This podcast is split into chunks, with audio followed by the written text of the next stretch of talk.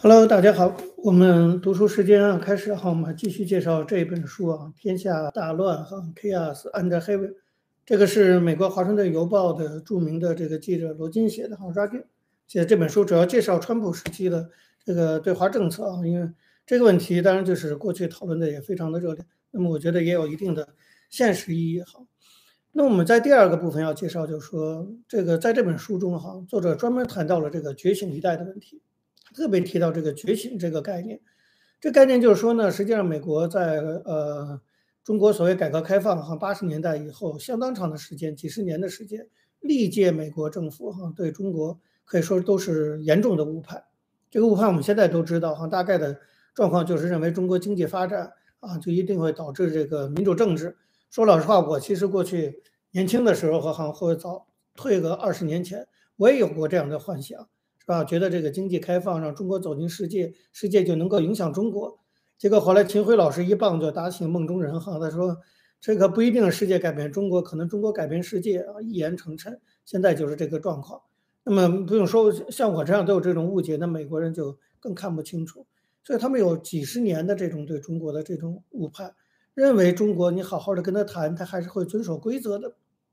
但是作者罗金指出啊，在最近的这。将近十几年的过程中，他认为就是美国各方面，不管是国安系统啊、军队啊、智库啊、白宫啊、国务院呐、学界呀、媒体啊等等，他认为整个有一个慢慢的一个觉醒的过程。他采访了非常多的人，就在刚才这些界里，那他他认为采访的每一个人都有一个觉醒的过程，就是开始逐渐醒悟过来，认识到中共的挑战是美国最重要的议题之一。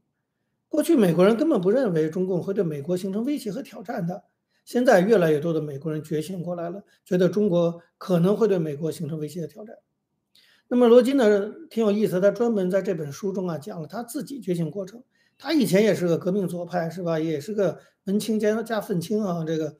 跟我一样。那但是他自己慢慢的怎么开始对中国的看法转变的呢？他就讲个具体的例子。那说起来还都是十八年前的事情。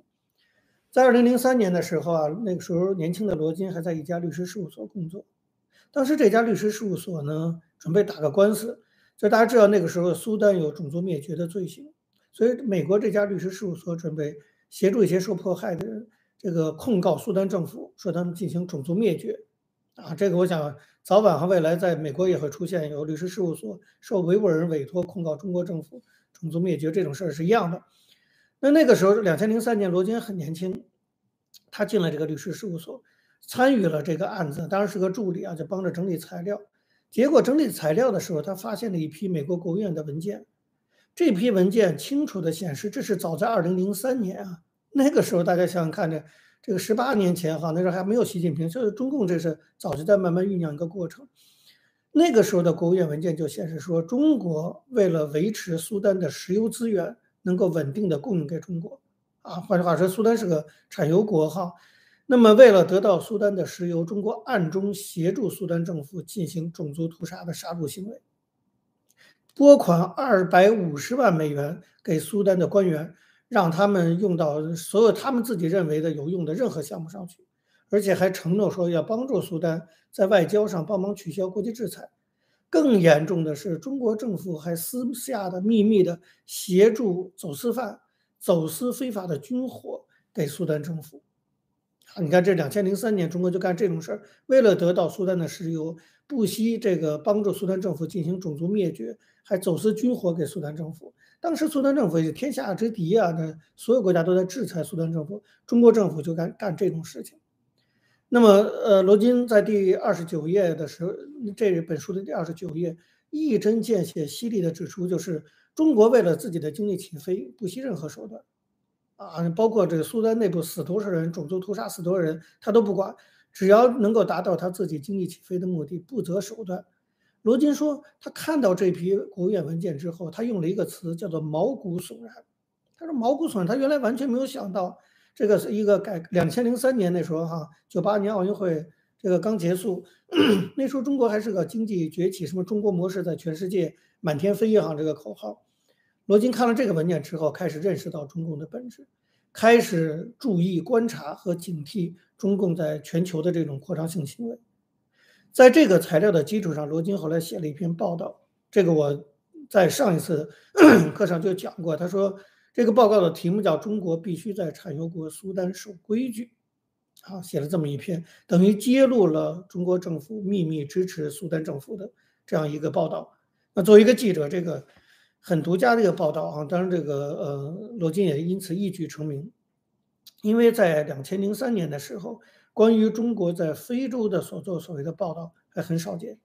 现在非常多的人去调查哈，中国在非洲扩展势力，现在非洲都快成了中国的殖民地了。现在报道非常多，可是，在两千零三年时候很少。罗金是第一个，所他所以他认为他自己是最早觉醒的一批亚洲研究专家和中国通，他是在这一批人里他是最早觉醒的。结果作者罗金后来这是当然题外话哈，为此失去了工作啊，因为。但这个律师事务所一向比较谨慎，他打官司不喜欢把这个案件变成一个新闻的东西，啊，因为涉及到法律上啊、出庭啊种种问题等等。结果罗金就把这个材料给捅出去，变成新闻事件。后来他也就被迫离开了这个律师事务所，就开始变成了一个记者。他第二篇引起轰动的报道啊，我上回也提过，是在《联邦计算机周刊》上的。他说那个时候他也是得到了内部的文件，发现中国的这些骇客哈。正在攻军攻击啊，骇客黑客啊，攻击美国内部所有一切的资讯。这个美国军队内部是知道的，但是不对外讲。可是罗金找到材料，而且更严重的是啊，罗金发现，他说他在防堵中国骇客攻击这件事上，他说美国的政策早就落后于科技的发展了。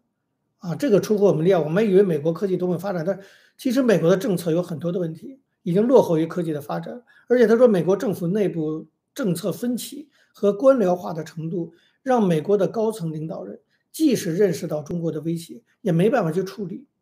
我觉得这点是特别重要的，就是不生活在美国或者对美国政治不是非常关心的人，可能都不太知道这一点。像我现在住在华盛顿哈，我们那我经常就是跟这些华府的这些打交道，那也听说很多，所以我就很清楚罗金这句话的这个沉重性。就你无法想象，其实美国内部官僚化程度是多么多么的严重。你让他去处理一个人权案件，或者你让他推动一个人权事件解决，或者推动一个政策的推行，那个美国那官僚程度是你无法想象的啊！那不用，一般老百姓都知道美国的移民局啊，什么这个税税务总局啊这些的官僚程度啊严重。其实美国政府层层政府官僚程度相当严重，再加上内部政策的分歧，所以罗金点出了一个非常严重的问题。这个问题我认为在今天的美国政府依然存在，就是。政府内部政策分歧和官僚化程度，导致美国的高层领导人即使认识到威胁，也没办法及时的去处理中国对美国形成的挑战。这是中国做大很重要的一个原因。就美国自己确实也有问题啊。那么罗金作为美国的记者，他当然就挑自己国家政府的毛病哈。这跟中国不一样哈。我们中国的记者专门挑中国政府的好处哈，其实也没有瞎编。那么罗金代表的就是新一代的这个亚洲问题专家。那是他所谓的觉醒的一代。什么叫觉醒一代呢？就是这一批人啊，罗金年纪也不大哈，我也不知道他具体的，但是肯定比我小得多哈，应该大概我估计就是，呃，四十岁到五十岁之间。这批人他们其实都没有怎么见过八十年代的中国，他们开始大学毕业进入到这个呃亚洲问题研究或者中国政策的智囊或智库这个圈子里的时候，这个中国已经是九十年代以后的崛起的那个样子的中国了。所以这一批人呢，他们比较容易觉醒。就是如果他们见过八十年代的中国，他们可能还对中国抱有一定幻想。就中国曾经在八十年代还不错嘛，大家都知道那是黄金的年代。可是他们根本没有见过。他们一进入这个领域，见到的就是九十年代之后已经变形了的这个中国。就中国现在这个样子，用罗金的话说，就是三个：一、政治上扩张；二、经济上侵略；三、对内进行压迫。这一批人。这个罗金为代表的这一批中国问题专家，一进入专业领域看到的就是政治上扩张、经济上侵略、对内压迫的状况，所以他们很快就成为觉醒的一代。那么他们的觉醒当然影响了舆论。所以其实说到底啊，我觉得就是中国的变化导致了美国政对华政策的变化，对不对？你中国如果不是啊去去开始进行这种全球性扩张啊，在经济上开始影响其他国家和对内加强压迫的话，美国很多的这些研究专家还是保持着幻想的，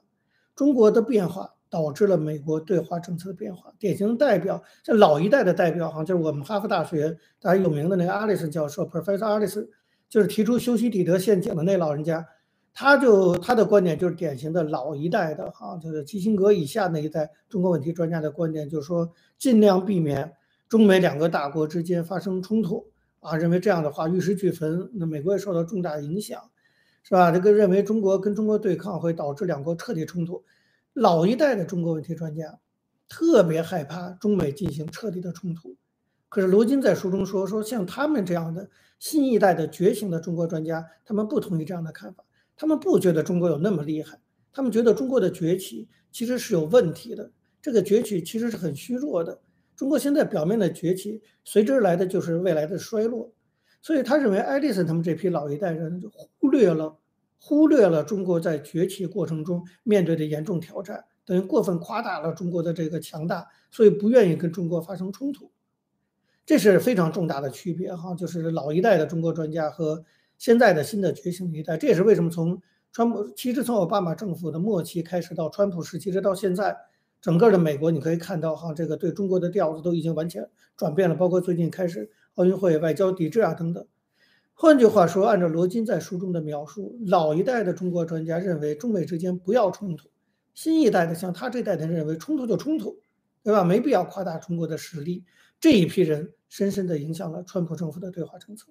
或者说这一批人中的一部分进入了川普政府内部。这是罗金讲这个事情的这个脉络所在，就说是随着十几年中国的变化，美国对华政策变化，出现了这个比较觉醒的一代，而这一代开始进入到政府中。那好死不死，正好那前些年正是川普执政，所以川普政府内部就集中了这样的一批鹰派。那么罗金当然也指出，哈，我也同意，就川普自己其实没有什么对华政策，他对中国也没什么了解。按照川普这个这个完全就是乱讲话，哈，他自己对华政策也摇摆不定。但是呢，川普对华政策摇摆不定，产生了一个结果，这个结果是谁都没想到的，川普也想不到，我们也想不到，共产党也想不到，就因为川普自己摇摆不定，导致中共对川普政府摸不清头脑，对吧？他一直对川普政府做出误判。一会儿认为川普对中国是友好的，一会儿又认为川川普是强硬的，其实都不是，川普自己都变来变去，所以导致中共也跟着一直做出误判。所以罗金在这本书里讲了一个很有趣的一个观点，他说川普政府很多错误做法，他列举了很多川普政府错误的做法，对华政策包括贸易战什么，他都有种种的这种分析。但是罗金说，他说他罗金作为一个自由派媒体的记者，他其实我我过去强调过，他是反川的。但是他也承认，他说川普政府时期的对华政策至少做出了一个正确的判断。什么判断呢？就在这本书中呢，这本书中的第三十八页，他讲，他说美国政府，他说川普政府时期认为美国政府不能只在政府对政府的层次上，而要在美国社会的各方面对抗中国的行为。他认为这是川普时期对华政策的一个重大转变，就是在以前的这个美国政府。对华政策都停留在政府与政府之间的这个层次上，到了川普时期，开始要在美国社会各方面去动员对于中国的这种对抗的这种行为，这是这个呃罗金的观点哈。他说这是川普时期很大的不同。那么接下来呢，罗金呢在介绍整个的川普时期对华政策之前，介绍了就是川普当选以后啊，那么开始组建对华政策班子，关于对中国的政策的问题。川普内部，罗金认为就是有个很严重的问题，就是派系对立，就是我刚才讲的哈，这种这种观点的这种冲突，就是因为川普政府内部的这种各种不同派系的对立和冲突，导致了这个川普时期的对华政策始终没有一个完整的、完善的一个政策出来。那么到底分哪几个派别啊？他做了一个非常详细的一个这个职业记者哈，优秀记者的一个分析，一共有四派半或者叫五派好了哈，四派半吧，我还是说。那么我的标题叫四派，其实还有半派哈。怎么讲呢？第一派呢，他就说是超级鹰派，那就是绝对强硬的。这个上面说，比如说班农，这个大家都知道，超级鹰派哈，这个根本就要推翻中共统治的。纳瓦罗认为中共就是个邪恶政权。另外呢，斯蒂芬·米勒啊，这也是这个国安部门的这个老将哈，这些人都是超级鹰派。所谓超级鹰派，就是说他这些这批人信奉的是经济民族主义。他们主张一定要让制造业回流，他们其实有点反全球化色彩，所以希望制造业回流来保护国内的产业。他们当然有他们的主呃经济主张，尤其是纳瓦罗，啊，所以对于他们来说，只要是制造业回流保护国内产业，哪怕牺牲掉自由贸易，就是牺牲掉全球化，也在所不惜。那中国就是借全球化起飞的，所以这帮人对中国的态度就非常非常的强硬。那么川普的贸易战基本上在这帮人的鼓动下进行的，就是超级鹰派班农、纳瓦罗、斯蒂芬·米勒。第二派别呢，可以称为温和鹰派。那个罗金指出说，在川普政府内部的所谓温和鹰派，大多出身于国安和司法部门。这部分人呢，温和鹰派的主张是说，对中国一定要强硬。但是也不要强硬到就是改变中国政权，就是他们也不主张去推动所谓的 regime change，啊，这种政权的轮替，他们也不需要强硬到那个地步。但是就是虽然不到那个地步，但对中国主张还是要强硬，所以被称为温和鹰派。这一派的班长，这个罗金用的词叫班长 captain 哈，这他的 captain 是谁呢？就是伯明，我们大家非常知道的哈，这个这个伯明，伯明就是这派的领军人物。然后温和一派这一派除了伯明领军之外，他们的精神领袖是谁？就是现在的参议员 Rubio，Rubio 可以说是这一派的精神领袖。另外这一派还有一些有名的人物，比如说担任过这个国家安全顾问的这个 Bolton 啊，那么也当过美国原来驻联合国大使。另外副总统彭斯还有国务卿蓬佩奥在 Ragin 看来都属于温和鹰派。那当这里我插插穿一句哈，就我觉得。蓬佩奥后来的看法是有改变，我觉得蓬佩奥后来变成超级鹰派哈。那那作者其实也提到过，他说他本来在前面就讲了，他说川普团队内部的有些人自己的看法在几年内都有转变。我觉得他指的就是蓬佩奥。这蓬佩奥刚一开始也还算是温和鹰派，后来变得越来越超级鹰派，好像不知道是不是跟余茂春有关系。